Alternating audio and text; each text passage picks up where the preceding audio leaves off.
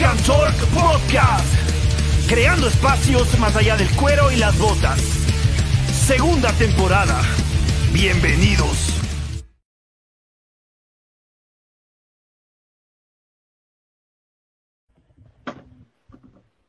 Hola gente, ¿cómo estamos? Bienvenidos, buenos días, buenas tardes y buenas noches donde nos escuchen, que la verdad que es muy grato nuevamente estar con ustedes en este día para compartir otro podcast más, para conversar con gente que más allá de tal vez de la música, eh, tiene diferentes pasiones, tiene diferentes gustos y las alinea al rock and roll. Y hoy día, pues, eh, Rubén nos va a detallar un poco más eh, lo que es esta temática de hoy día. Los invitados son de lujo, como siempre, así que la verdad que estoy muy contento. Hoy vamos a, a, tener un podcast increíble, así que quédense con nosotros, a todas las personas. No, no se olviden siempre de suscribirse, de darle like, de compartir este podcast, del show, todo lo que nosotros hacemos, ya que eh, es, es, un poquito que lo que deben hacer por nosotros, que es darle like, que es suscribirse y nos ayudan, y, pero, pero la ayuda es, es grandísima. Así que eh, nada más de eso, yo creo que sin más podemos comenzar. Rubén, nuevamente bienvenidos. Sí, gracias, Ñaño. Gracias por la apertura. Hola, ¿cómo estamos, gente? Es un placer, un honor y un gustazo estar aquí una vez más en este espacio, en nuestro, lo que nosotros llamamos como el Rock and Roll Podcast, este lugar donde nosotros queremos crear, crear espacios más allá del cuero y las botas. Es un placer tener aquí, de hecho, en esta oportunidad invitadazos de lujo. Y eso yo creo que es algo muy, muy, muy, muy importante dentro de la relativa que nosotros queremos encontrar de esta conjunción, de, en esta temática, de este podcast, que es la, lo que es lo, que, lo más externo de lo que nosotros podemos hacer como rockeros, que es coleccionar, conseguir, tener las cosas de, de las bandas que nos gustan, de los aspectos que son los característicos del rock. Yo creo que eso es una de las cosas que nosotros, junto con estos, nuestros grandiosos invitados, vamos a entender. Y gracias por estar aquí, gracias por estar en este podcast en el que encontraremos la conjunción que existe entre el coleccionismo y el rock. Sin más, yo quiero agradecer sinceramente a mis panas, a mis invitados, a nuestros invitados, a lo que es la gente que está junto a nosotros. Muchísimas gracias, Carlos Sánchez Montoya. Muchísimas gracias, Ramiro Jaramillo, por estar aquí. Cualquiera de ustedes que quiera ser el partícipe o la primera persona en dar su opinión, bienvenidos. Y la verdad es un gusto, la verdad es un placer estar con Panas, estar más que todo en este podcast buscando la conjunción que, se, que nosotros queremos cada semana encontrar diferente a la temática, que esta semana es la conjunción del rock, tenles ustedes, que son los partícipes, o sea, son las personas que más tienen el contacto con esto. Entonces queremos agradecerles desde ya, es un gustazo tenerles, loco, qué, qué, qué bacán compartir con panas en esta oportunidad del conversatorio. Entonces, Carlos, Carlos, Ramiro, cualquier persona que usted, que ustedes deseen aperturar este podcast, presentes en, yo creo que son pocas las personas que no les cachan. Entonces, ¿qué más hacerles que las personas que no les cachan, que les conozcan? Entonces, esa es la idea. Eh, Carlos, Ramiro, bienvenidos. Muchas gracias por aceptarnos la invitación a este podcast. Muchas gracias por ser parte del Rock and Roll. Dele, Carlitos, dele. Vaya. bueno, no a ustedes, les decía, chicos, muchas gracias. Yo soy fan de ustedes. Yo escucho siempre los programas. Eh, les sigo, veo la actualización que tiene Ramiro, ¿verdad? Sí. Sí, a veces yo soy el que me pongo nervioso y eso me gusta muchísimo. Primero quiero agradecerles buenos días, buenas tardes, buenas noches. En resumen, mil gracias. Quiero empezar con una anécdota. Cuando este su amigo animal, Carlos Sánchez Montoya, puso la primera tienda de rock en Quito y quizá en Ecuador en el año 1981. No existían tiendas de, de rock. Entonces, obviamente yo siempre he tenido y he trabajado en serigrafía y en diseño gráfico. Y me llamó la atención porque mucha gente me llamaba y me pedía camisetas, obviamente de bandas de rock generacionales. Entonces yo creé el Wild Side, que originalmente se llamaba Caspa, Carlos Sánchez Productos Acelerados. Y para esa época, eh, pues yo era, y siempre lo diré, mucho más niño que hoy. Y toda la vida me encantó los juguetes, me encantaron los muñecos, me encantaban obviamente los detalles de las portadas como las de Iron Maiden. Y en esa época, y en esa época, por ejemplo, no había figuritas de Eddie, etcétera. Entonces, como diseñador gráfico y de paso como hijo de arquitecto, siempre me encantó hacer esculturas, dummies, maquetas, y es así como desde niño o cuando yo conocí a Kiss, creé mis propios muñecos de Jen Simmons, Paul Stanley, Ace Frehley, Peter Chris, y a la vez me gustaba Motorhead, hice el muñeco de Lemmy Kilmister, este, siempre seguía Deep Purple, el muñeco de Richie Blackmore, me encanta Stray Cats, por lo tanto hice las figuras de Stray Cats, bueno, y todo esto lo exhibía en el wall side. Entonces, obviamente los muñecos, las camisetas, los discos de las bandas de rock, para mí nunca fueron como, como algún rockero que, alguna vez dijo, ¿qué, hay, ¿qué hacen muñecos en una tienda de metal? claro, nunca fue ajena. Ajá, buenazo. y para mí era, ¿y por qué no? O sea, eh, quizá, quizá una parte del rock siempre ha tenido como esa, yo diría como esa psicosis de que no, el rock tiene que ser maldito y serio. Nada, después me pedían figuras de Demon Burger, el logotipo de Obituary, este, el logo de Cannibal, Corpse, ahí todo destripado y todo. ya, ya depende del gusto de cada persona, ya depende del gusto. Discúlpenme, déjenme suspender esta llamada. Entonces, sé a vincular todo este mundo del rock, del heavy metal, con, con los hermanos rockeros, ¿no? Yo hice las primeras figuras, en ese entonces yo creé mutación y para el pastel había las figuras de mutación, le entregué una figura a Elkin Ramírez de Kraken. Entonces, para mí siempre fue una motivación y además era tan alegre que alguien diga, chuta, qué genial la figura de Jimi Hendrix o, Morrison que alguna chica mandaba hacer. Y las camisetas, como tú bien mencionaste, y no se diga los discos de acetatos, quienes crecimos en la generación de los ochentas, podemos decir con qué cariño poníamos scotch en el filo de los discos, ¿se acuerdan? Para que no se parta, pues, claro. Les cubríamos, comprábamos otro acetato y a veces los discos de J.D. Ferro Guzmán no tenían en el filito y hacíamos a mano, ¿no? El, disco que comprábamos aquí en Ecuador. Los cassettes, obviamente, tenían portadas, nos buscábamos de revistas. Bueno, en resumen, estoy aquí para compartirles con, con cariño lo que seguimos viviendo hoy en el Museo Star Wars de Ecuador.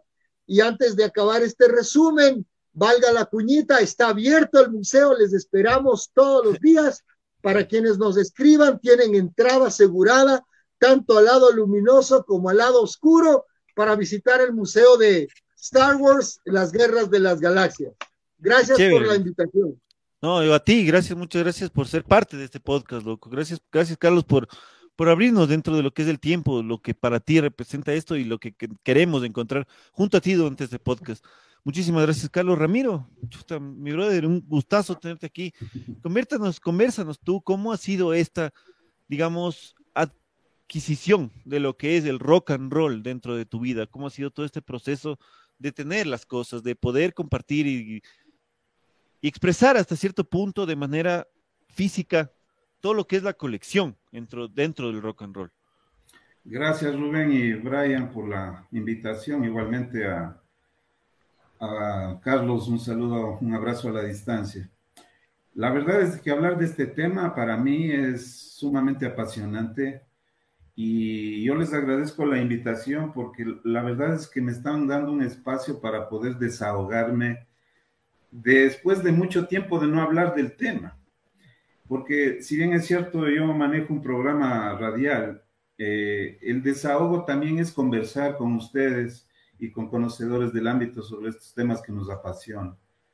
Eh, el rock en un momento dado puede haber sido motivo de la juventud y de entrar en un ámbito quizás algo desconocido en su momento, pero a la larga, cuando tú vas ingresando, y, y me tocó en mi caso, indudablemente que empezó esto a, llegarme tan al fondo que de a poco se fue convirtiendo en un deseo eh, brutal de, contar con música, pero también la frustración de no tener dónde encontrar música, porque nosotros ya podríamos decir tranquilamente que somos de la vieja guardia, y obviamente eso significa que los muchachos de hoy no tienen esas circunstancias que nosotros las vivimos.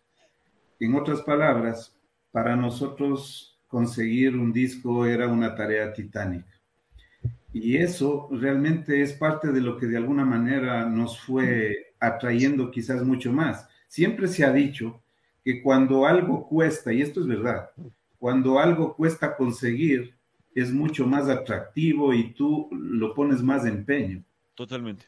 Y entonces, eh, cuando empezamos a, escuchar música, indudablemente uno ya pensaba automáticamente en conseguir discos y la situación era de que no era tan sencillo acá. Era muy limitada la posibilidad y eso obviamente fue calando hondo en uno al extremo de que uno soñaba, probablemente a todos los que nos gusta el rock habrá, nos habrá ocurrido, en especial a los más antiguitos, nosotros soñábamos con locales de música. Uno soñaba con estar en una tienda de discos y obviamente poder acceder a todas las cosas que de alguna manera ya se conocían y que probablemente iba a encontrar muchas cosas más.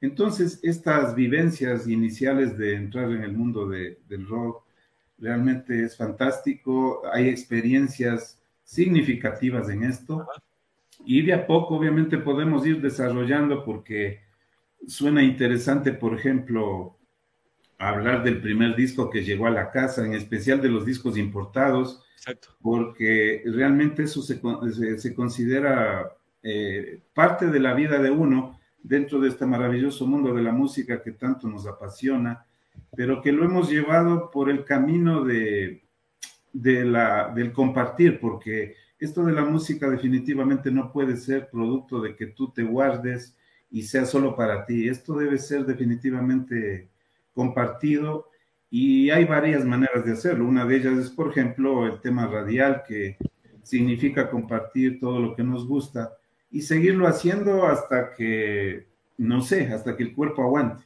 Así que podemos ir desarrollando muchas de estas cosas que me parecen muy interesantes. Qué chévere, Ramiro, Carlos, muchas gracias. La verdad que qué interesante. Y bueno, estamos aquí eh, personas, digamos, como, como dijo Ramiro, de la vieja guardia y nosotros eh, que, bueno, eh, somos jóvenes que nacimos con el Rubén en, los 90 y también vivimos esta transición, ¿no? Que de, con los CDs, porque hasta el 2010, 2012 no se tenía todavía los smartphones en Ecuador, entonces, como siempre, la, la tecnología al Ecuador llegaba tarde. Yo recuerdo igual que tenía que mi papá viajar y traernos los CDs con mi, con mi hermano, eh, los acetatos traía los CDs para conseguirlo, porque era muy difícil, como ustedes dicen. Y, era, y, y, quiero rescatar también lo que Ramiro dijo, que cuando algo se consigue, eh, que nadie más tiene, es como que un valor importante. Y más aún si es del rock. Yo creo que es eh, uno de los pocos géneros donde se, las personas buscan eso, inclusive hasta hoy día. Hasta hoy día eh, los acetatos nuevamente están en auge, nuevamente las personas están volviendo a coleccionar y es, algo increíble porque es algo de hace 30 años, 40 años y todavía se sigue, se sigue coleccionando y yo creo que otro género no lo va a lograr. Entonces yo quería preguntar y lo que ya Ramiro mismo eh, entró más o menos, ¿cuál, Carlos, igual Ramiro, vamos comenzando igual con Carlos nuevamente, eh, ¿cuál fue tu primer eh, artículo que tú tuviste eh, de rock, digamos, en este caso, eh, Carlos, y, si lo, y si lo sigues teniendo también, porque, o cuáles fueron los primeros que, que tú recuerdes, si fue un regalo o fue que tú adquiriste, ¿cómo fue? Coméntanos un poco más, después vamos contigo, Ramiro, muchas gracias. Bueno, primero quiero decirles que tenemos que seguir siendo niños, pero adultos responsables. Ya van a ver lo importante que es eso, ¿no? Seguir siendo niños, pero convertirnos en adultos responsables. Eh, después, a cada uno de ustedes quiero que vengan al museo, yo les obsequio un disco o dos discos muy especiales el disco de Amazon Rock Vital que contiene la historia musical de Amazon. Quiero otorgarles ese disco. Y voy a lanzar o relanzar lo que fue el primer cassette producido en Ecuador con marca de fábrica que lo hicimos con J de Peró Guzmán y Fediscos en cassette, tanto el que era de mm, animal, pero ya en CD, y también la historia del rock ecuatoriano, ¿no? En CD. De eso yo hice un lanzamiento y hay gente que me pide, me he contactado con los integrantes de las bandas, es una edición limitada y quiero entregarles este CD ya con la tecnología de hoy, está remasterizado, hay temas maravillosos que la gente nunca escuchó de Mozzarella, eh, Luna Llena, material que ellos me entregaron, ¿se acuerdan en los cassettes? que nos volvíamos locos por conseguir el Sony o el TDK de cobre, de titanium, de platino, mutante para que no se dañe la cinta. Entonces quiero entregarles ya masterizado eso en, CD, les va a encantar transmitir ese material. Bueno, mi padre y mi madre eh, tuvieron la oportunidad en su adolescencia de amar el rock and roll. Yo tengo discos, obviamente, de, de, la historia de la adolescencia de mis padres, discos de en 45, de Elvis Presley, de Billy Haley, de Chuck Berry, material maravilloso que salió después, imagínense, del disco de Carbón. Pero el primer disco que yo compré, el primer disco que yo me compré fue un disco de Deep Purple, que lo tengo hasta el día de hoy. Como bien están diciendo, no quiero olvidarme de recalcar, Ramiro, algo importantísimo gigante que dijiste, cuando uno le cuesta las cosas o sabe el esfuerzo que cuesta adquirir algo, adquiere un valor emocional inmenso. ¿Ok? No es porque venga fácil o porque, porque venga difícil, sino el interés que tú pusiste y el cariño que, que hubo en conseguirlo. Exacto. Porque a veces hubo alguien que te dijo, ah, toma, esto ya no me sirve o ya, no, o ya maduré, ya no voy a escuchar, o mi papá me va a quemar porque es evangelista. Entonces, me, ha pasado, me ha pasado. Y recibí, y recibí esos discos que hasta ahora los tengo. Entonces, el primer disco que yo conseguí fue el primer disco de Deep Purple que me lo compré. Y como también Ramiro dijo, soñábamos en que haya tiendas de discos. Eso hizo que, aparte, yo creé con corazón lo que fue el primer programa de rock y metal, y lo digo siempre así como pionero porque por la edad me tocó. Piensen en el año 1981, yo estaba en el colegio, colegio de curas, en el Cardenal Spellman, y la desesperación de que la gente escuche rock me hizo crear dentro del colegio Spellman Transmisiones en circuito cerrado, que en ese entonces ni siquiera sabíamos que había esas cosas porque eran los parlantes por los cuales se transmitía música en el colegio. Yo me hice cargo y empecé a llevar los discos de acetatos para poner en el colegio Kiss. O sea, imagínense en esa época y ah. poner ACDC, o sea, tratar de conseguir lo más suave para que no te digan loco satánico, ya deja de poner esa música. Entonces, cuando yo creé, cuando ya me gradué, creé Romper Falsos Mitos, que hasta ahora existe, que fue el primer programa de rock desde las 6 de la tarde hasta las 12 de la noche y yo llevaba una caja, como decían los DJ, la caja de muerto encima de la moto con mis propios discos. Entonces, todo, todo esto era un show, loco. Salía a veces en una lluvia increíble en la moto, puesto el Rex Plastics con la caja negra, con la caja de muerto de DJ, con los acetatos. Y uno sabía que en seis horas de programa, más lo que la gente en esa época sí llamaba a las radios y todo lo demás, tú sabías que no ibas a poner sino quizás 40 temas, pero ahí iban unos 80 discos.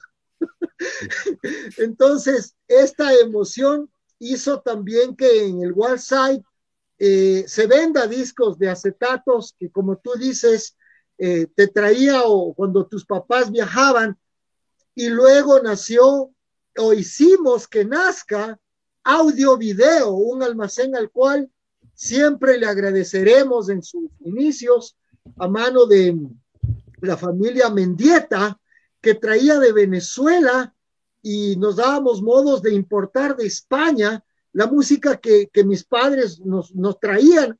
Así puse por primera vez en la radio Obús, Ángeles del Infierno, Sangre Azul, incluso como anécdota de un viaje de mi hermana, me vino trayendo el segundo día que había salido el Appetite for Destruction de, de, Guns N' Roses, algo que aquí en Quito tardaron 10 años en poner en audio, en, en programas de videos de, de la televisión, puta, porque por poco y era la música del demonio. Entonces, así nació mi, mi, amor por el coleccionismo y bueno, tengo aún el disco de Deep Purple, ¿no? Wow. Qué chévere, qué chévere que, aún conserves. O sea, yo creo que la idea mismo del coleccionismo dentro para las personas que somos rockers, para las personas que disfrutamos de esto, no es simplemente, digamos, comprar el, no sé, el Pies of Mind de Iron Maiden solo por tenerlo. O sea, tú lo compras porque te gusta, o sea, el álbum de Iron Maiden es porque te gusta la banda, porque quieres ver reflejado tu gusto en cierto aspecto. Entonces, eso como decías, muchísimas gracias, Carlos Ramiro. Igual yo creo que es exactamente, yo creo que ese es el, el propósito de lo que la conjunción que busca este podcast es de encontrar eso, de lo que nosotros no nos, no simplemente es por tener un disco, sino es por adquirir una pieza de colección para nosotros sentirnos bien con lo que es el, género, con lo que para nosotros es el ejemplificar nuestra pasión por este, por el rock. creo que solo, una, una, cosita, una cosita. Tomando en, cuenta, tomando en cuenta que muchos de estos artículos no los conseguimos para que sea colección. O sea, se fue dando, se fue dando. Totalmente. Exactamente, Carlos, tú lo acabas de decir. Ramiro, bienvenido, bienvenido a este podcast, loco. Sí, sí, chévere. En realidad nos sacas muchos recuerdos interesantísimos. Eh, les cuento que el tema de la música fue avanzando de a poco, ¿no? Porque siempre tienes que empezar con algo. Y en la época en la que a nosotros nos tocó, tuvimos que empezar con cosas que probablemente ahora poco escuche. Por ejemplo, eh, aquí había, junto, cerca de mi casa había un local comercial que se llamaba Mundo Musical, de, muchos años aquí en, la ciudad de Guaranda. Y resulta de que sabían llegar ya cosas de carácter nacional. Es ahí donde uno empezaba ya a mirar eh, un poco con atención ciertas cosas. Y ahí compré, recuerdo, un disco de los grandes éxitos de Queen entonces, algo de eso ya empezó a, entrar en uno. Pero claro, era un poco inconforme porque era como que uno esperaba algo más. Y recuerdo que la música nos empezó a llegar a través de grabaciones y cosas y realmente el interés por esto empezó. Así que, como les decía al inicio, encontrar música en nuestro medio era muy difícil y realmente eh, llegó el momento en que empezó a llegar la música a través de discos importados. Y llegó la hora también de la compra del primer disco importado. Y ese disco se compró exactamente en un local que había en ese entonces que se llamaba Toto. Es un almacén de discos que fue de los más antiguos, recuerdo, en, en mi caso, al menos así lo recuerdo, y ese disco eh, era de Black Sabbath, del famosísimo y genial álbum El Sabotaje. Ese fue el primer disco eh, eh, importado que llegó acá a nuestra casa. Y cuando yo hablo del precio de ese disco, realmente resulta ser bastante conmovedor. Ese disco, El Sabotaje, costó aproximadamente 690 sucres. Eh, porque los discos importados costaban más o menos esos valores. Entre 500 y 700 sucres costaba un disco importado. Y cuando llegó ese disco, pues empezó la parafernalia de lo que significaba tener un disco americano, un disco eh, importado. O sea, el disco. Exacto, el LP, ¿no? Y, probablemente esto que voy a decir nos ha pasado a todos, sobre todo a los, a los más antiguitos. Cuando nosotros comprábamos un disco, en este caso los importados y este sabotaje que les acabo de mencionar, no parábamos de ver la portada. O sea, le veíamos de cabo a rabo, le dábamos la vuelta, le volvíamos a ver y todavía el disco no lo habíamos abierto. Y entonces empezábamos a, la apertura del disco y nosotros, digo nosotros porque mi hermano es parte de, esto, nosotros no lo abríamos como quizás muchos lo hacen, es decir, coger el plástico y romperlo. El plástico del disco para nosotros era importantísimo para mantenerle intacto todo. Y es, le frotábamos en el filo por la apertura del disco, ¿no? Por, por la boca del disco le frotábamos un poco y luego le, abríamos. Y si estaba un poco rebelde el plástico, le poníamos una hojita de gilet o, una, una navajita para poder ir cortando esa parte y que quede el plástico como parte del disco. Entonces, eh, así lo abrimos, recuerdo ese disco, el sabotaje de Black Sabbath.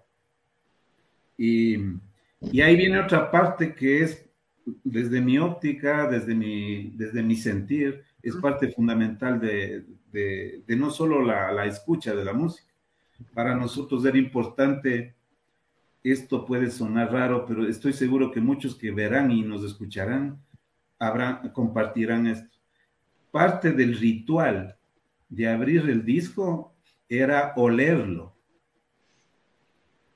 porque el momento en que se abría el disco, emanaba un olor, el, disco importado, que realmente ya uno empezaba a sentir que viene algo maravilloso, ¿no?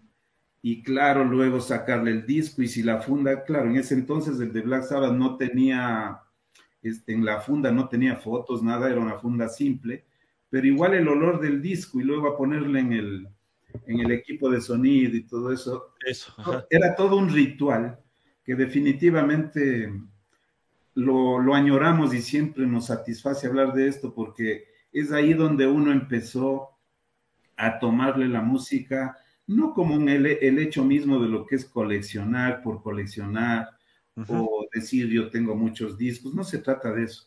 A la final uno si llega a tener muchos discos es producto de algo que le apasiona y creo que eh, e, e, este inicio marcó la pauta para que realmente le cojamos mucho cariño y amor a la música. Y, aquí viene una parte que podríamos también ir conversando. probablemente, me atrevo a decir, que coleccionar música antes era mucho más importante de lo que es ahora. ¿En qué sentido? En el sentido de las dificultades que teníamos de conseguir. Claro. Porque antes era, oye, ese man tiene música de tal banda, ta, qué bestia, era una locura, ¿no? Y entonces buscábamos la forma de conseguirlo, de grabarlo. Y claro, en ese entonces vale la pena también, ¿no? Y, yo valoro mucho esto. Los pocos programas que había de, de música de rock, uno era el que menciona Carlos, del cual fue parte y que yo lo escuchaba. Pero también había unos programas que no llegaban mucho a nosotros, sino después, pero que habían en Cuenca, por ejemplo, había muy buenos programas de música de antaño, en donde realmente puedo decir con, con total certeza fueron pilar fundamental también para el aprendizaje y para ir eh, escuchando nuevas bandas y entrar en definitiva en este mundo que terminó siendo una pasión de la cual esperamos tener otra vida reencarnándonos para llegar a vivirla nuevamente. Sí, eso sí, es cierto. Pero en los 80, pero en los 80. No, es, es, verdad y qué, qué, interesante, porque la verdad antes sin el Internet era mucho más difícil, como dice Ramiro, eh, uno, uno escuchaba solo la radio y de ahí pues aprendías, porque eh, y especialmente de ahí, especialmente las personas que nacimos con el, eh, en Ecuador, eh, escuchábamos bastante lo que es de la música española, eh, que Ángeles del Infierno, como decía Carlos, era porque ya venían, venían gente y ponían en las radios eh, los CDs y era muy, era muy interesante. la verdad que yo creo que ese sentido que, que tiene el coleccionar, porque es muy interesante decir que acumular cosas no es coleccionar, coleccionar también quiere decir una, tener una organización, al, al, final, bueno, no es solo para una persona organizada, porque puede ser desorganizada en su vida, pero la colección que tiene, esa pasión por los discos, tiene bien hecho filita, viene de, de, la A a la Z, las camisetas, por ejemplo, yo a veces soy desordenado en mi vida, pero mis camisetas de rock los tengo bien, bien planchaditas, les tengo bien todo, ¿me entiendes? Mis CDs, es como que esa pasión que se tiene es única y la sensación es esa, porque cuando tú vas a una tienda, yo estuve de viaje recién en esta época de Navidad y me fui a una tienda de rock y me fui a una de CDs como dos horas, se me había pasado el tiempo por solo por, como dice Ramiro, ver la portada, analizarle, eh, ver, ver, para atrás. Y la verdad que, que sí, hoy se tiene la tecnología, hoy se tiene más posibilidades de acceso a, por diferentes medios, pero sin embargo se, se, mantiene, creo yo, esa esencia todavía en el rock, en, especialmente en el rock, porque en otros géneros no lo creo, eh, se tiene esa esencia de, de tener algo, de, de, algo físico, no solo escucharlo virtual en YouTube, sino tener algo físico, sea acetato, uh -huh. sea un cassette, sea, eh, ya sea un CD. Así que bueno, eso también les quería preguntar, adentrándonos un poco más a esto.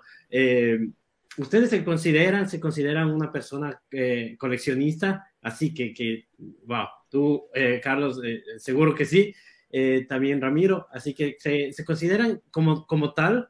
Y también quería preguntarles que cómo ven más o menos este, esta evolución que ha venido teniendo en tecnologías, en todo. obviamente ha afectado un poco para, para, la época de los coleccionistas, pero también el acceso ahora es muy fácil irse a comprar un disco o pedirse. Ahora hay que cualquier persona viaja o se pide en internet y le puedes bajar el disco, ¿no? O sea, desde claro. ahí. Claro. Exacto, así que quería yo más o menos adentrarme en eso, eh, Carlos, si tú nos comentas también.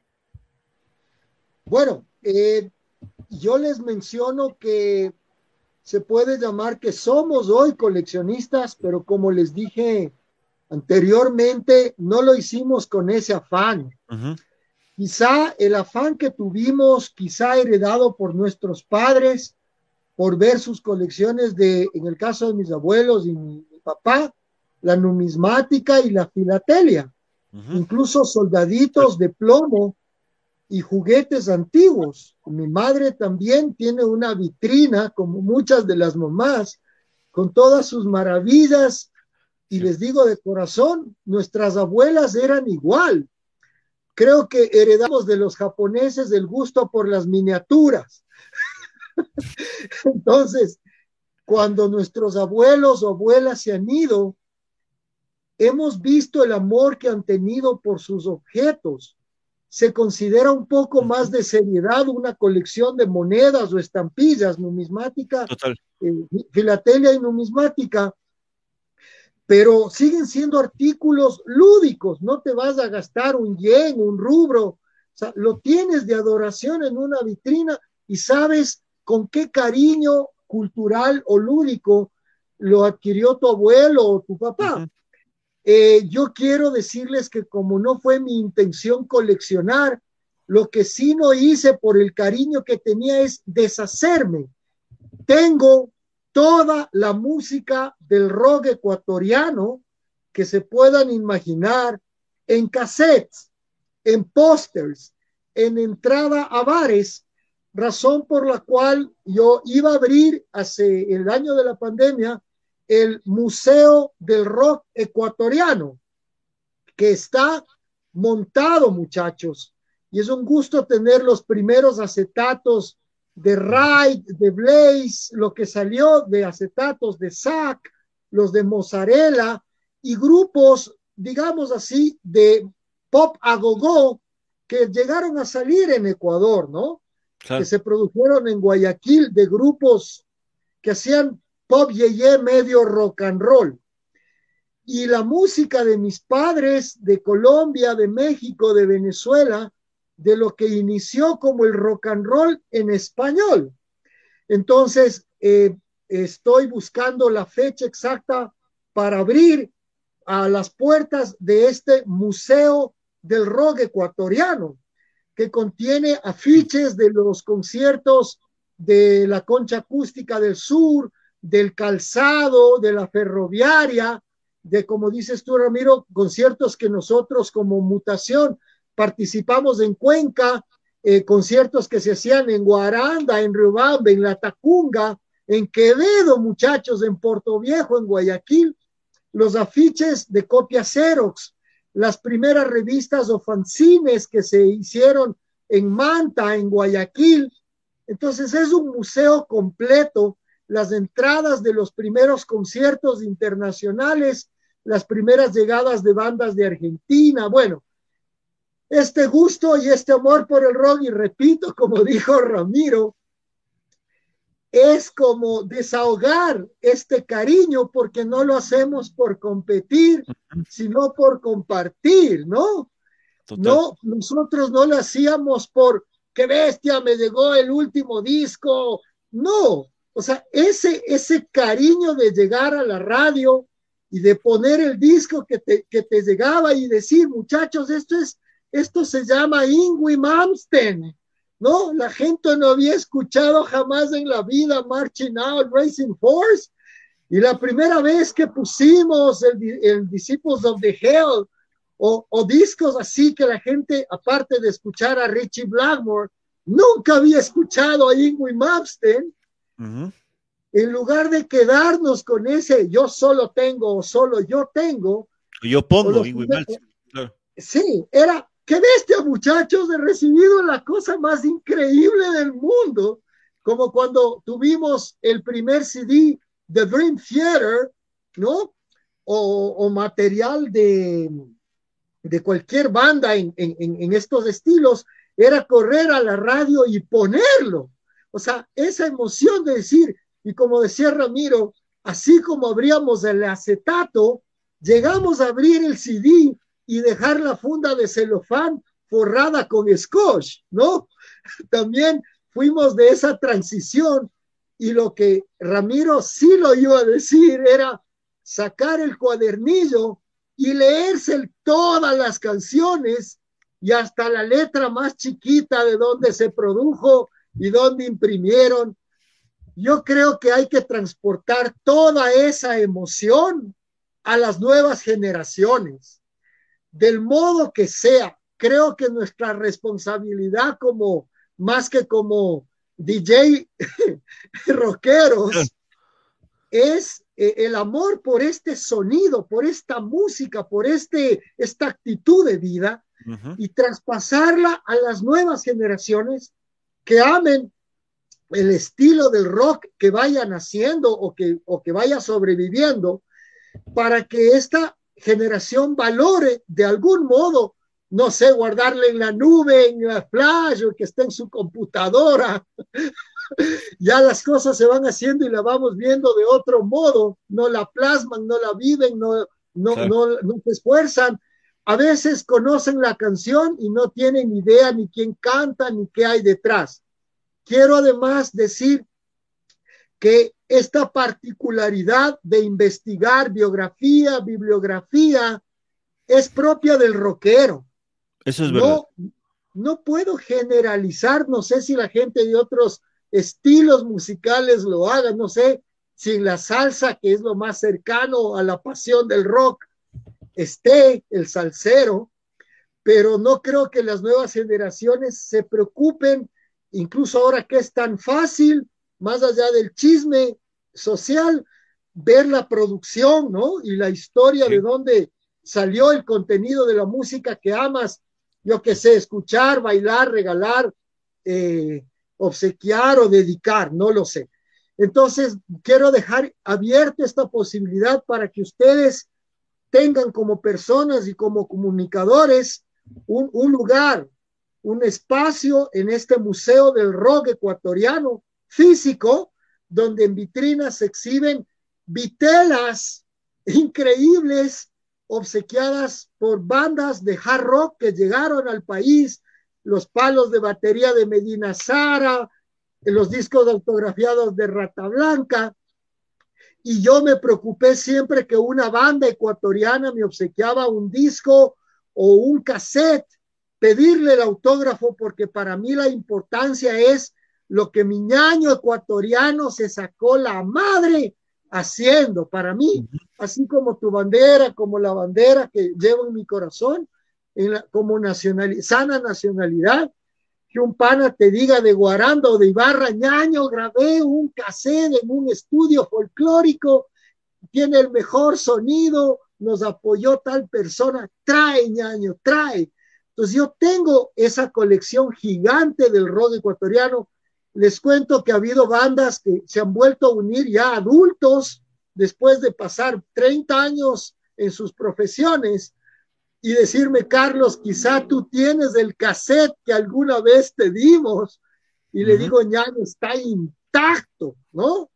Y lo van a poder ver y estoy masterizando toda esa música de, de bandas de, sobre todo de, de provincia. Quiero además, antes de que se acabe la hora, yo que sé, pedirles un favor gigante. Muchachos, quiero convocarles a, a, ser parte de un evento que yo quiero proponer una vez que se abra la, la posibilidad de asistencia de la gente. Yo quiero crear, así como la Feria de los Acetatos, el Expo Música de una marca que yo manejo que es eh, Um, el, los megacomics, los megacomics, como parte de los megacomics, yo intenté hacer el Expo Beatles y quedó todo armado. También el Expo Rock and Roll. Entonces, yo quiero, muchachos, que nos unamos, ustedes y quienes nos puedan estar escuchando, para sacar adelante estos eventos, para llevar lo que tenemos en los dormitorios, en, en las radios, a un lugar, no solamente una feria de acetatos, sino que la gente pueda vivir a la banda, si toca narcosis, si toca mutación, si toca Amazon, si toca el toque de queda, cualquier banda, que, que se suban y que la gente vea la historia de esa banda, crear estas, estos, estas ferias, de estas exposiciones, y más allá de la rebeldía del rock, que estoy podrido de las iras del rock, creo que no tiene que pedirle permiso a nadie, ya estoy podrido de esta estupidez, de esta tara mental, de esta imposición, de esta pandemia, ya me tiene podrido. Yo creo que el rock tiene que además salir a las veredas, darles luz, cercarnos y tocar. ¿Ok? Cada quien en su estilo, que la gente lo valore, pero sacar el rock a la calle, muchachos. Entonces, de algún modo, reunirnos y planear estas expo música para que las nuevas generaciones, sobre todo los nuevos adolescentes, vean a la gente disfrutando, cabeceando, saltando, sintiendo lo que vives en un escenario, porque eso es lo que te hace decir, yo quiero también tener una banda de rock. Yo quiero, en algún, yo quiero en algún momento reunirme, porque si se va perdiendo el rock social, si los medios no transmiten, no es que un chico de 12 años va a buscar ¿Qué hay de nuevo en el rock irlandés? Aunque lo tienes. ¿Qué está haciendo Japón en heavy metal? O sea, ya solo los metaleros lo hacemos y buscamos el rock en países que ni nos imaginábamos. Pero si no, no creamos como me pasó a mí de adolescente, ver a Mozzarella, ver a otras bandas y decir, qué brutal, ¿qué es esto? Y decir, yo quiero tener mi banda de rock, quiero hablar sobre lo que pasa en mi ciudad, en mi país, el rock en cada ciudad se va a ir muriendo. Entonces, tengo estas dos propuestas, muchachos, y les abro el espacio para cuando ustedes quieran. Eh, para responder tu pregunta, me hice coleccionista de chiripazo. Gracias, gracias, Carlos. gracias por responder. Más que todo, es lo que yo que decía, más que todo, sí, gracias, Miro. Es como la adquisición. Yo creo que eh, directa o indirectamente, como tú lo tengas, yo creo que es parte de lo que es la preservación. O sea, una, tú, no sé, en una época, en, y tú, Ramiro, mi brother, vos, vos, vas a cachar más que nadie que digamos en un aspecto eh, social actual en el que ya no se hacen discos, el mismo hecho de tener uno, de tener de las bandas, de lo que mandan, de lo que es hacer un disco, o sea, tener, digamos, palpable dentro de lo que es físico, lo que tú eres, lo que tú haces y lo que vos haces, más allá de lo que tienes que decir, más allá de la red social, o sea, obviamente la plataforma de coleccionismo, por así decirlo, es YouTube, pero es virtual. Cambio, chuta, tener un disco es porque te gusta la banda, porque vos tienes eso. Y yo te quería preguntar, Ramiro, o sea, dentro de toda esta adquisición, de todas las colecciones que se tiene de lo que es el rock and roll, ¿cómo ha sido para ti, o sea, el, almacenar tanta, tanta, tanta historia? Porque como decía Carlos, claro, es el, momento de traspasar, digamos, a generaciones a que entiendan esta cuestión.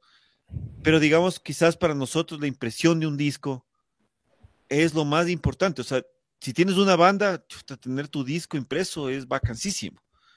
Y para la gente que te gusta es comprar, adquirir tu material, pero ahorita, digamos, es como que es más importante la virtualidad. Entonces, eso te quería preguntar, Ramiro, ¿cómo ha sido esta adquisición de todo este, todo este bagaje y todo este, este catálogo de, bandas que han sido importantes, ¿no? O sea, al final son la expresión pura de lo que las bandas son. Eso es a lo que yo me voy. Interesante el planteamiento este, Rubén. Sabes que ante la venida y la cobertura total que está haciendo el Internet, que ha ocasionado que mucha gente ahora la música la escuche a través de Internet. Eh, eso de alguna manera eh, está en contraposición aparentemente de, de quienes gustamos del, producto físico.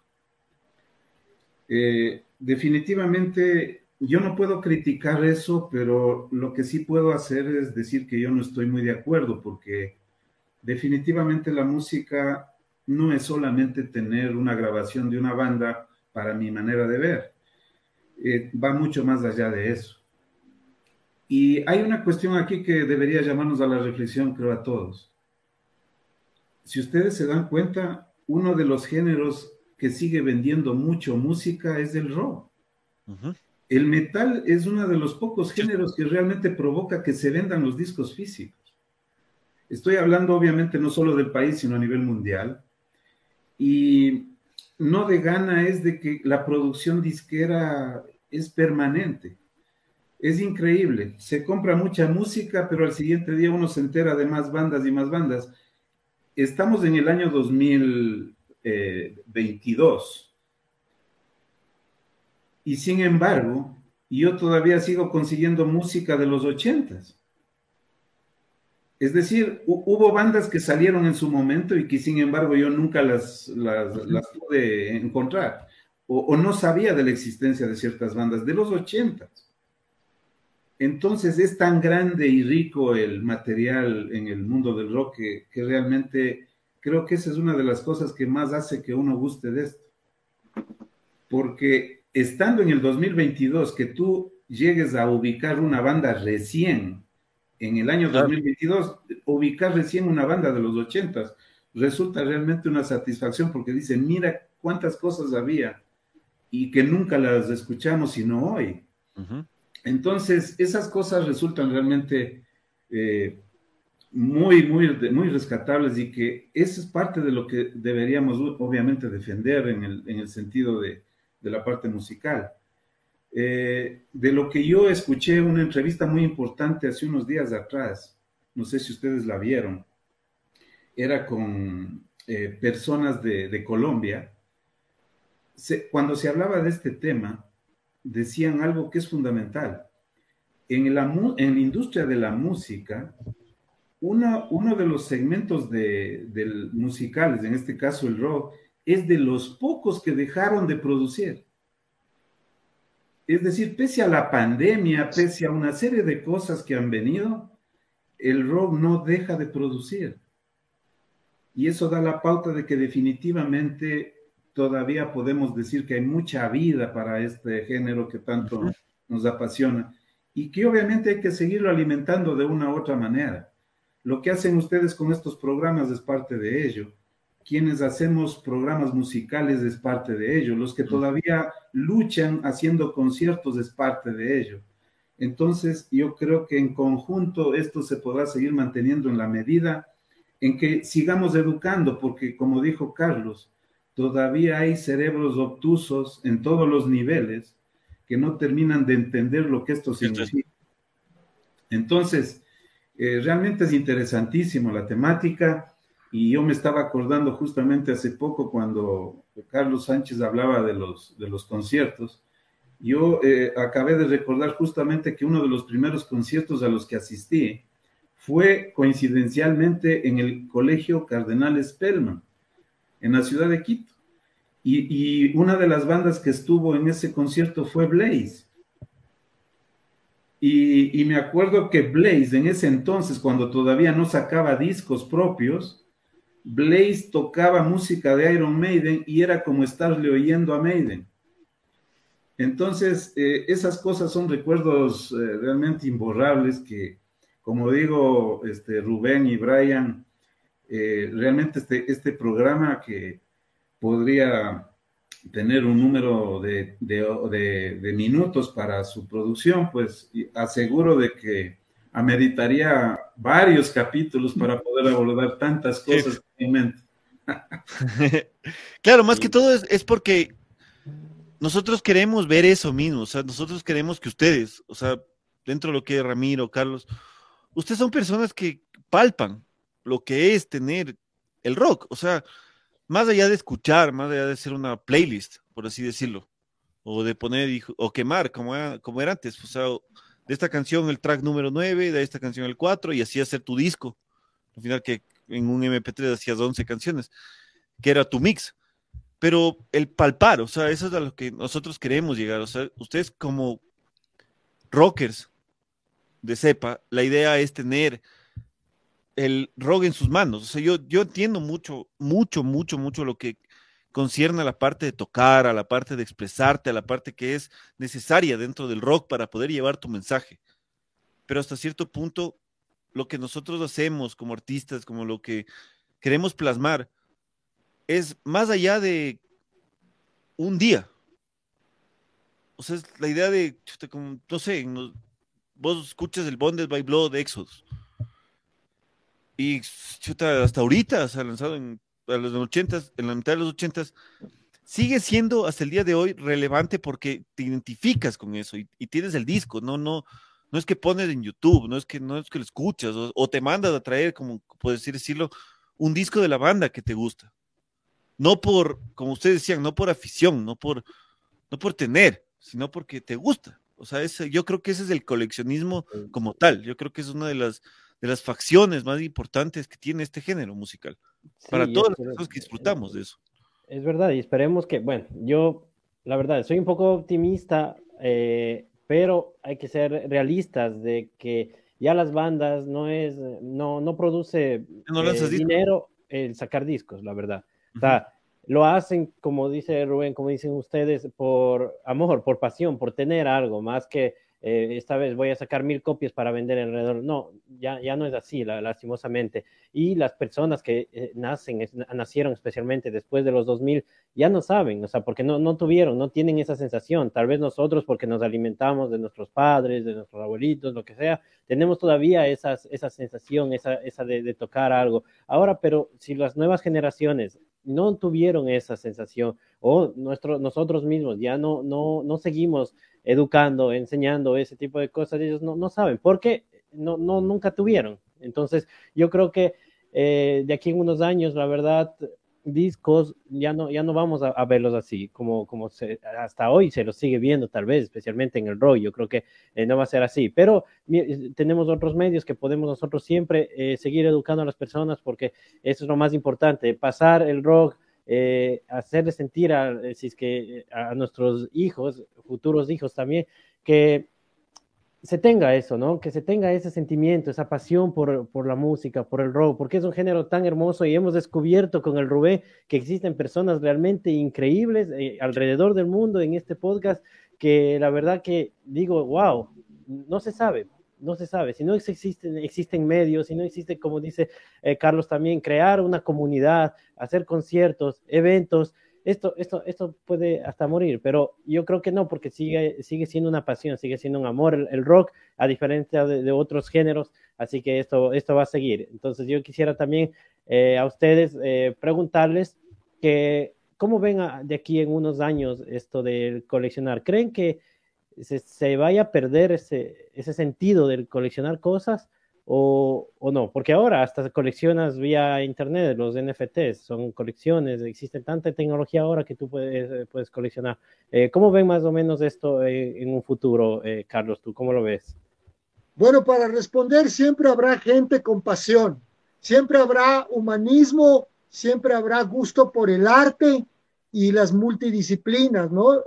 la pintura, el dibujo, la fotografía, siempre habrá alguien que valore el arte no sé si mucha o poca, pero esa va a ser, eh, como decir, eh, la persona especial o, el ser que valora más que otros y que además va a poder transmitir ese gusto. Siempre va a existir el, coleccion el coleccionismo, no creo que se vaya a terminar. Quiero mencionar, como dijo acertadamente nuestro compañero, nuestro amigo, nuestro amigo difusor, al cual siempre le sigo y le escucho. En pandemia, el rock produjo muchísimo más. Quizá si se hace un estudio de psicología, quizá el rockero que no es el que estrictamente quiere vender, vender, vender, vender y que le escuchen por vender, es el que más propuso por argumentos y por conceptos, por letras, por la preocupación social, por lo vivencial, por la muerte, por la enfermedad, por lo que sucedía eh, eh, con la gente de tu, alrededor.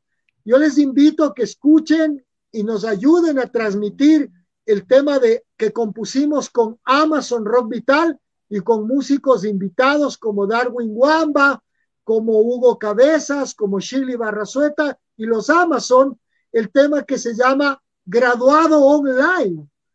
Para Amazon, el rock vital era muy importante que en plena pandemia nos acordemos de todo lo que estaba pasando, tanto el asunto de el desconocimiento, la desesperación, eh, eh, la muerte, pero también la gente que estaba viva y la gente que iba a contar lo que le pasó y lo que le sigue pasando en este momento, que no es una fantasía, que lo estamos viviendo por la razón política, estratégica, de lo que sea.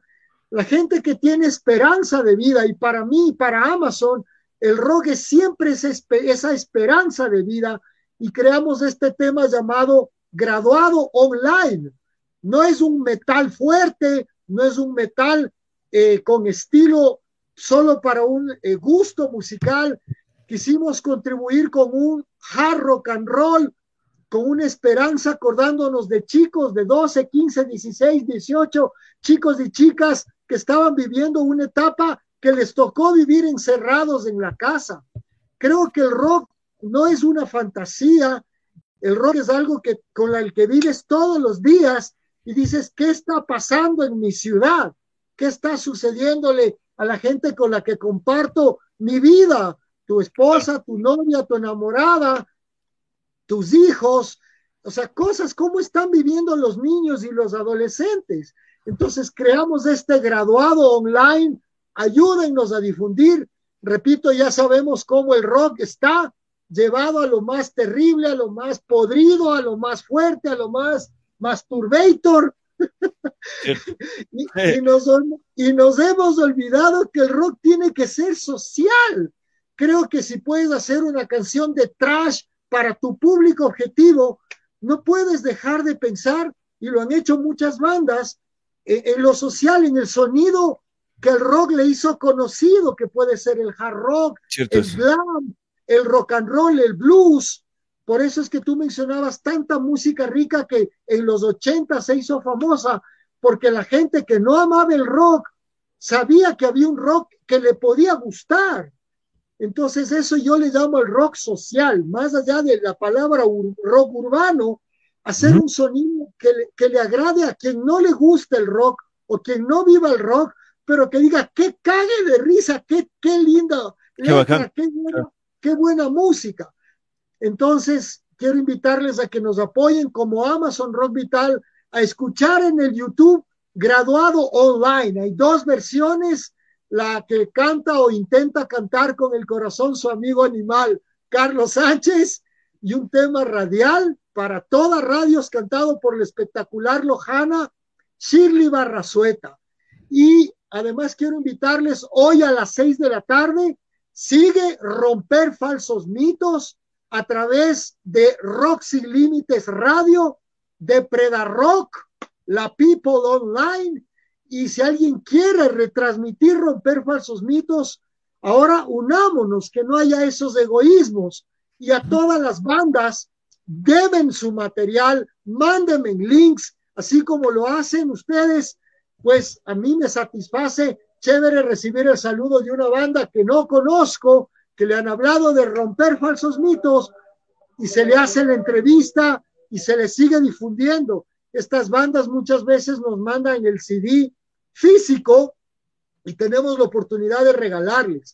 Quería mencionarles eso y ya respondí tu pregunta no sé cuánto tiempo más tenemos, pero o, nos unimos o, el rock se va al carajo, ¿no? Eso sí, verdad. Ya lo que me voy es, yo quería preguntarles, de, de hecho, muchísimas gracias, Carlos, muchísimas gracias, Ramiro. Todas las, intenciones que han tenido han sido chéveres porque le han dado en el clavo. Y eso creo que es muy importante. Entonces, eso quería preguntarte, Ramiro, Carlos, Dentro de lo que es nosotros del podcast, también tenemos un aspecto que nosotros queremos, sin ser comunicadores, porque no lo somos, de poder hablar de rock. O sea, para nosotros es, exactamente ese es, el punto del podcast, de poder conversar con la gente que es rocker. Y uno de los aspectos, yo les quería preguntar, Ramiro y Carlos, ¿cuál fue? Es una pregunta que tiene dos aspectos o dos parámetros, por así decirlo. ¿Cuál fue el artículo o el acetato o el disco que te cambió? O sea, personalmente, una pequeña anécdota, yo me mandé a ver el, el Holy Diver de Dio en Alemania. Y cuando lo tuve fue como, hasta el día de hoy abro el acetato y digo, loco, chuta, valió la pena la espera. O sea, los meses que, que tomó para llevarme a que vos estés en mis manos, valieron la pena. Entonces ahí lo quería preguntarte, Ramiro, o sea, ¿cómo, ¿cuál fue el primero, el, el, el, artículo que para ti, o sea, te dio este, este aspecto de coleccionar, de decir como que esto es mío, o sea, yo lo tengo? Porque yo creo que esa, esa personalización de las cosas que uno consigue es parte del coleccionismo, o sea, es dentro de la definición como tal. ¿Y cómo tú le ves al aspecto de que ya no, digamos, imprime un disco, y conseguir algo de una banda es netamente el fanatismo. Entonces, ¿cómo tú, cómo tú ves esta, esta realidad a lo que se va a venir a, en, en, la futuranza? ¿Cuál fue, la, ¿Cuál fue el artículo que vos dices, loco, chuta, lo logré, aquí está? Y también cómo ves esta apertura de, de, de, de, tener este aspecto que quizás para la gente no es actual, pero yo creo que el coleccionismo va más allá del, del, del del conseguir, sino al, al, al, tener, o sea, al, al apropiarte de, lo mismo. ¿Cómo tú, tú, ¿Cómo tú le ves, Ramiro, a, este, a estos dos aspectos?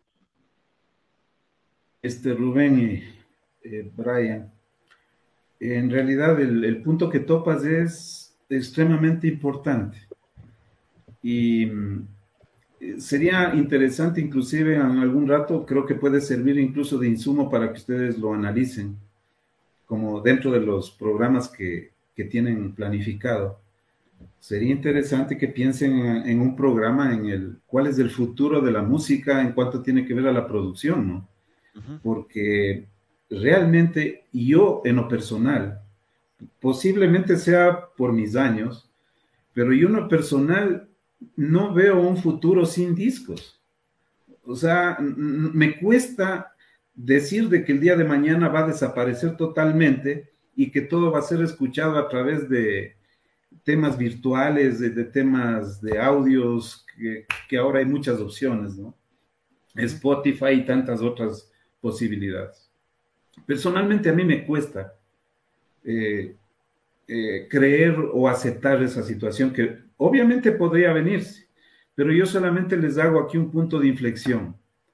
Hace tiempo atrás, no muy lejano, ya se estaba eh, hablando de la posibilidad de que prácticamente el disco físico pase a la, a la eternidad.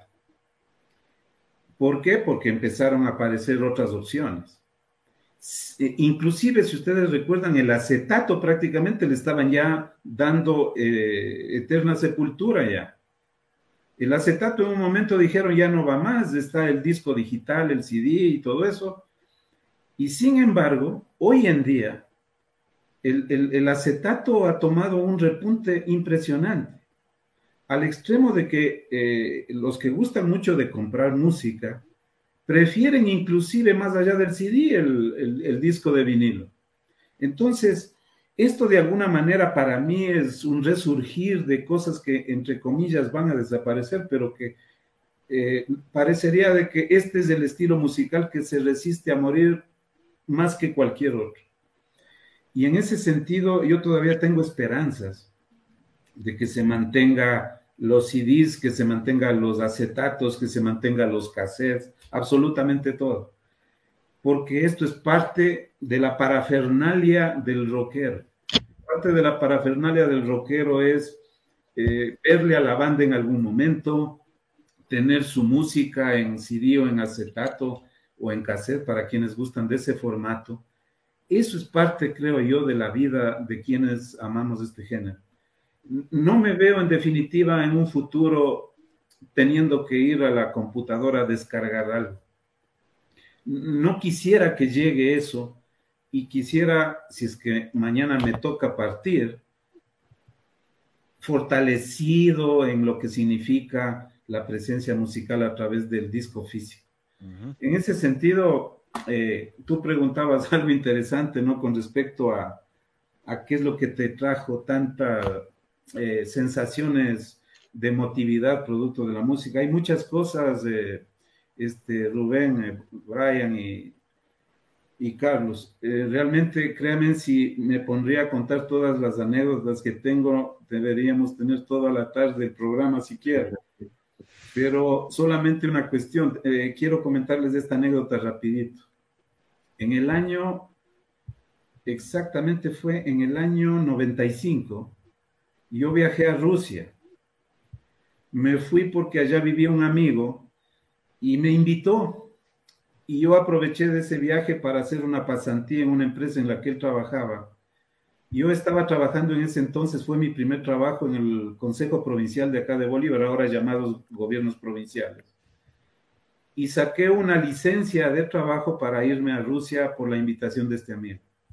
Fui a hacer unas pasantías ahí en esa empresa donde trabajaba pero ¿qué creen ustedes, amigos?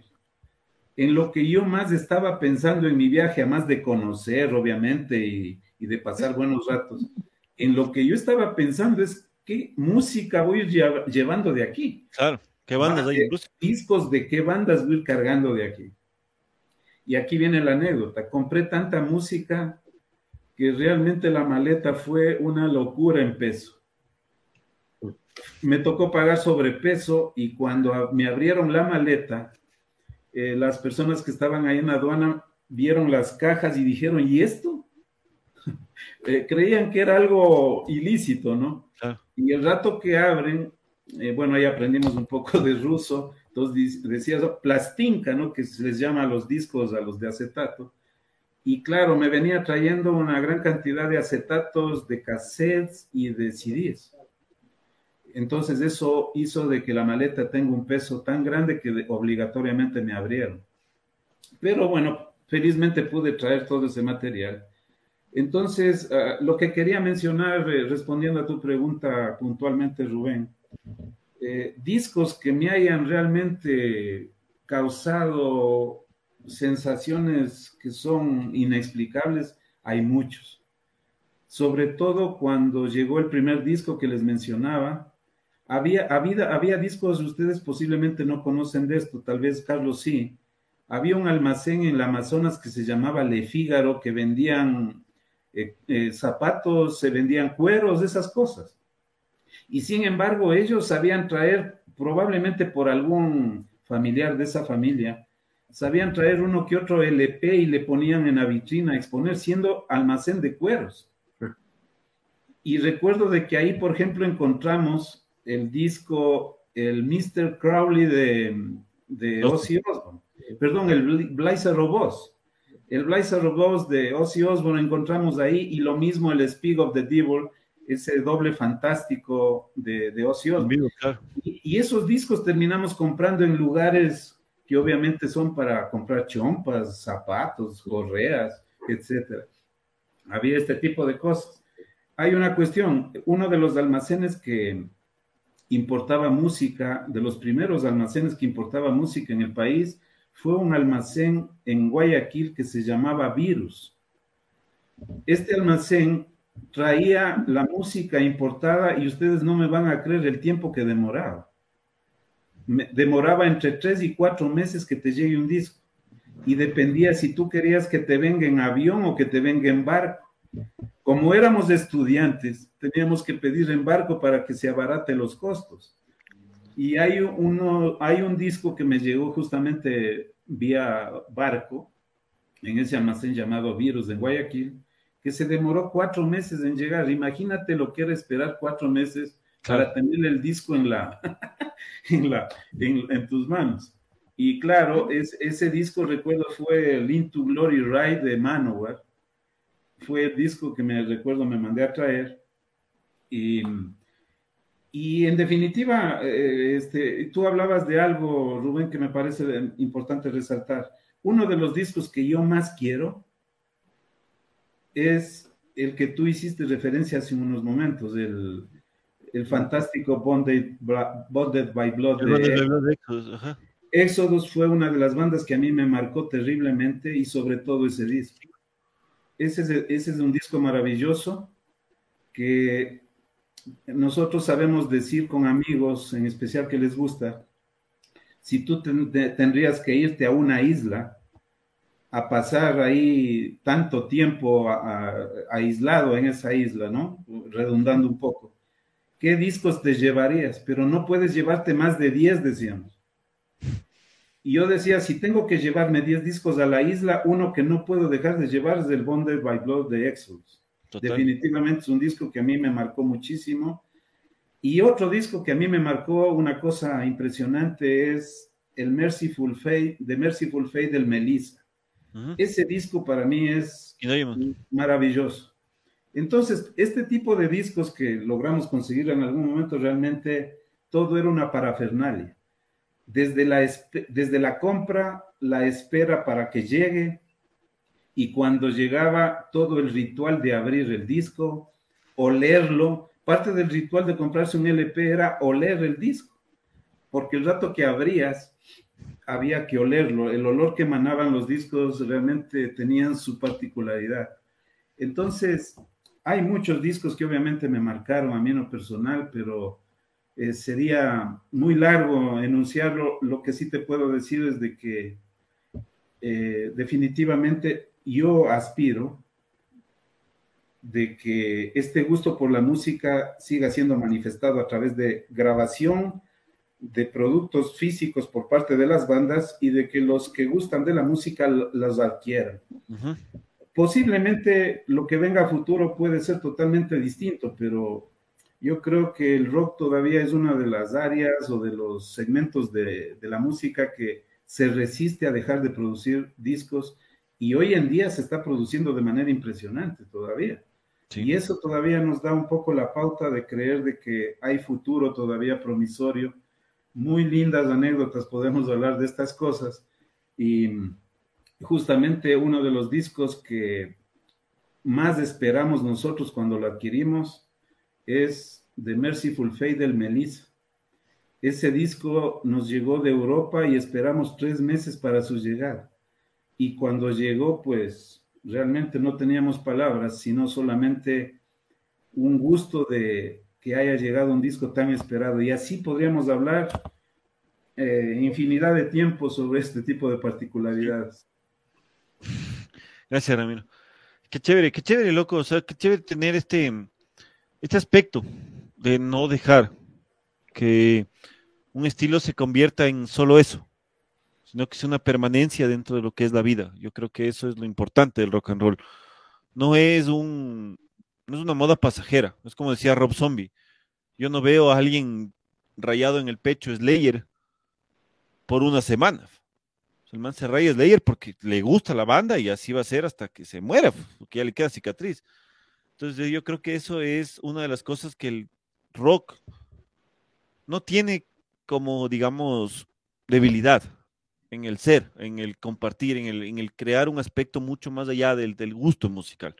Yo creo que esta identificación como contracultura es parte de lo que es el rock and roll. Y eso yo creo que es chévere porque ustedes son las personas que nos han dado con esta explicación, con estas pequeñas respuestas a las preguntas que nosotros hemos hecho con Brian, de significar que el rock es más allá de un gusto pasajero al, al hecho de tener una comunicación, una conversación.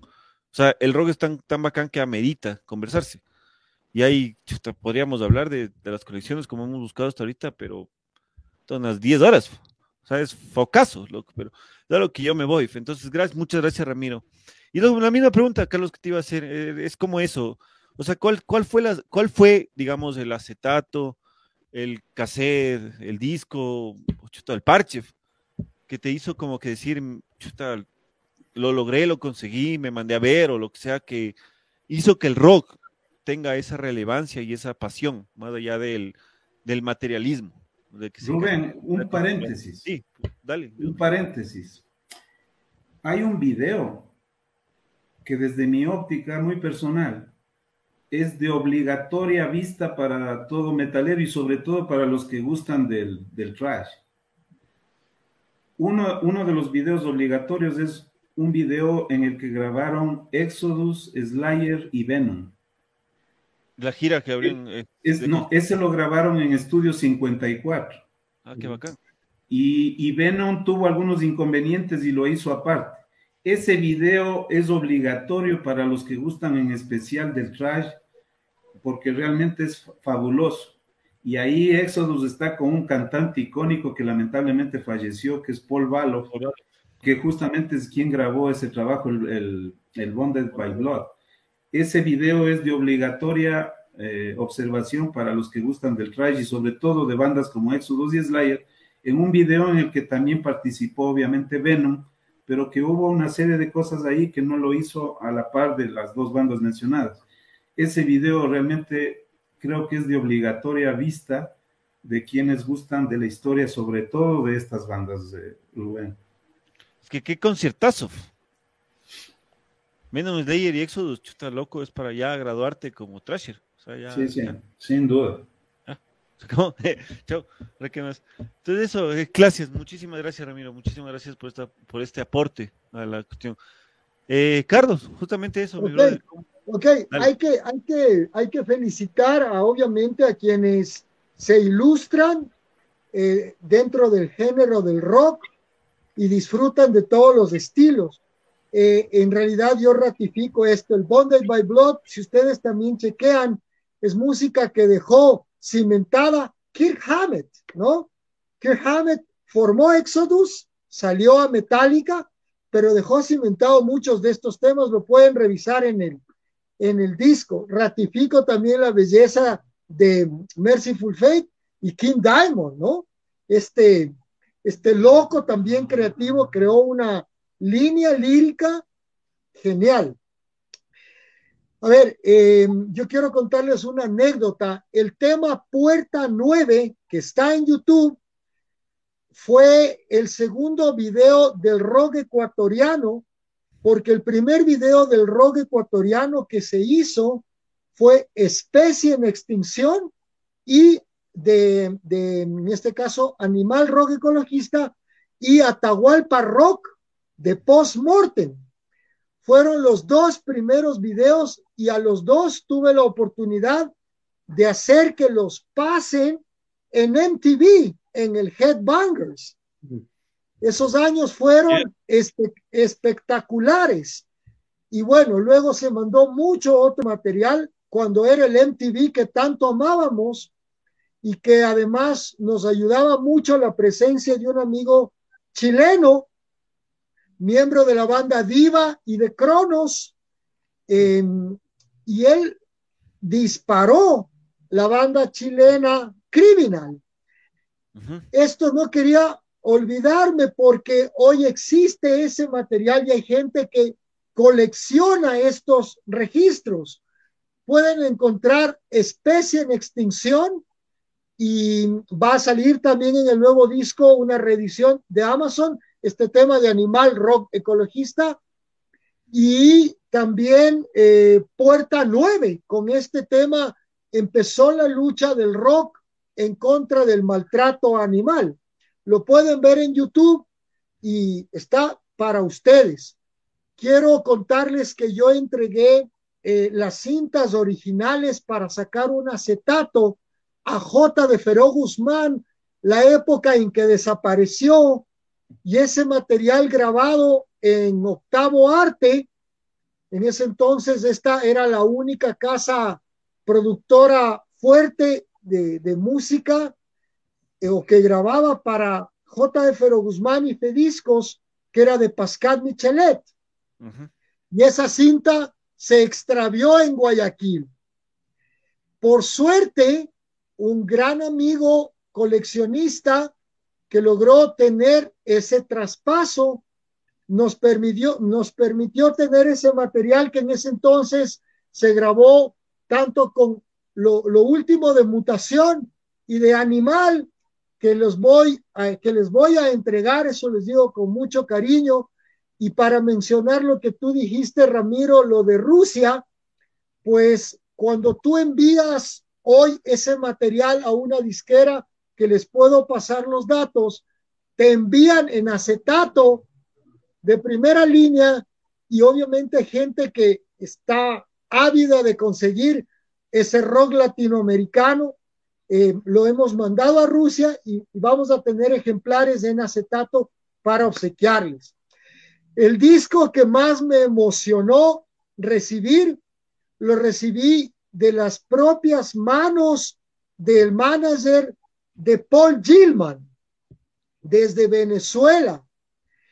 Y en ese entonces eh, la gente no sabía que había rock venezolano y yo tuve la oportunidad de tener el disco en el locutor llamado como un locutor ecuatoriano que ya falleció, el, venezolano César Escalante, el venezolano, es también hacía de manager de Paul Gilman y de Arcángeles, de Arcángel de Venezuela, y fue una satisfacción tan grande recibir el disco, eh, tanto el primer disco de Arcángeles firmado por los miembros que quedaron de Arcángel y el primer disco que sacó Paul Gilman.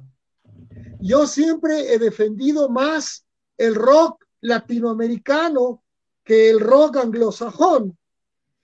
Entonces, para mí representa un, un gusto porque aparte de haber escuchado la lucha de Obús y Barón Rojo y New y tantas otras bandas españolas que hablaban de sus propios intereses, es escuchar rock latinoamericano.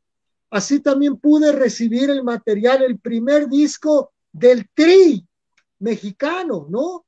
El material de Cronos y Kraken de Colombia. Entonces, para mí ese material, y se, me va este rato el nombre, pero incluso recibí un acetato que recopilaba el rock cubano, ¿no? Porque son varios grupos. ese disco se, se, llama Rock, Rock de la Isla Negra. Es un recopilatorio del rock cubano. Entonces, este material para mí era genial. Ese material para mí es y sigue siendo oro porque si bien el rock anglosajón por su eh, mecanismo de ventas es más poderoso, para mí siempre fue mucho más importante recibir el rock latinoamericano que, como tú dices, yo también me felicito, no haberlo perdido. Eh, quiero mencionar una cosa, hay generaciones que han dejado de ser rockeras o por vergüenza o por imposición social o por traslado de religión o porque la esposa odia el rock. Y prohíbe marido. Sí, o, el esposo, de la rockera. Entonces, el mensaje también es, el rock no es una actitud de vida de adolescente.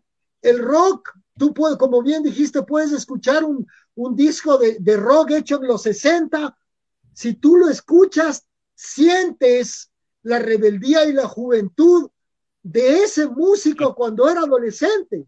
Tú escuchas un disco de Led Zeppelin y miras en internet cómo está ahorita Robert Plant y Jimmy Page, ¿no? Que son abuelos, pero tú escuchas ese disco y dices, estos manes morirán adolescentes con esa rebeldía musical.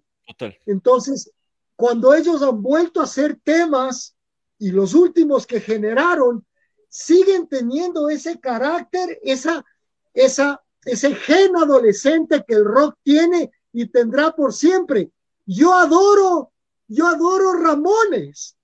Puta, puedo escuchar un disco de Ramones con todo el corazón. Puedo escuchar el primer disco de ACDC, de los cuales de los originales de ACDC solo queda solo queda el, el, Angus Young y sigues escuchando esos cojones, ese, ese gen adolescente, ¿no? No quería dejar de decir esto porque el rock siempre te mantiene joven. el, rock, el rock te mantiene con esa rebeldía. Ustedes han visto algunos TikToks de, de abuelos británicos que tienen 80 años poniendo King Crimson Iron Butterfly, Camel, bandas tan antiguas y siguen sintiendo esa energía, ¿no? Música hecha por músicos. Claro, eso es, lo que transmite el rock, ¿no? Eso es lo que nos transmite, es porque es un género el cual te hace mover la cabeza y te eh, internamente y externamente. Así que la verdad que es muy grato para mí nuevamente haber estado con ustedes. Hemos llegado a la parte final de, del programa sin antes agradecerles a todas las personas que siguen con nosotros, a nuestros invitados, que la verdad que fueron de lujo. Eh, la verdad que pudimos alinear. Es, es muy bonito tener una, un artículo, tener algo físico. La verdad que, como, como dijimos en todo este programa, es otra sensación.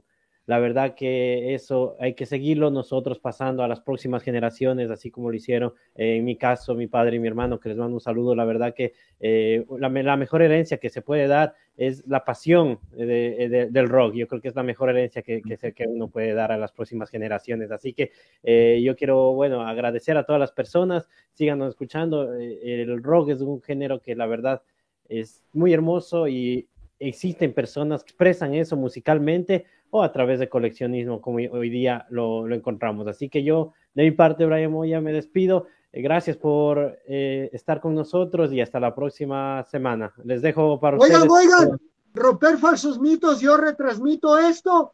Por favor, mándame o te llamo para que me cuentes las anécdotas, mi ñaño. Ramiro, que me cuentes todas las anécdotas.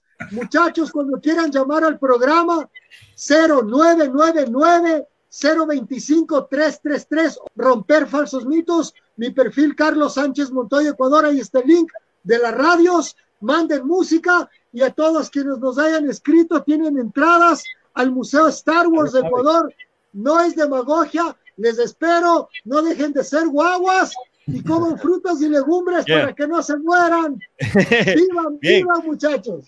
Esa es la cuestión. Gracias igual Carlos. Muchas gracias por conectarte. Nos vemos en una próxima ocasión. Rock and Talk Podcast.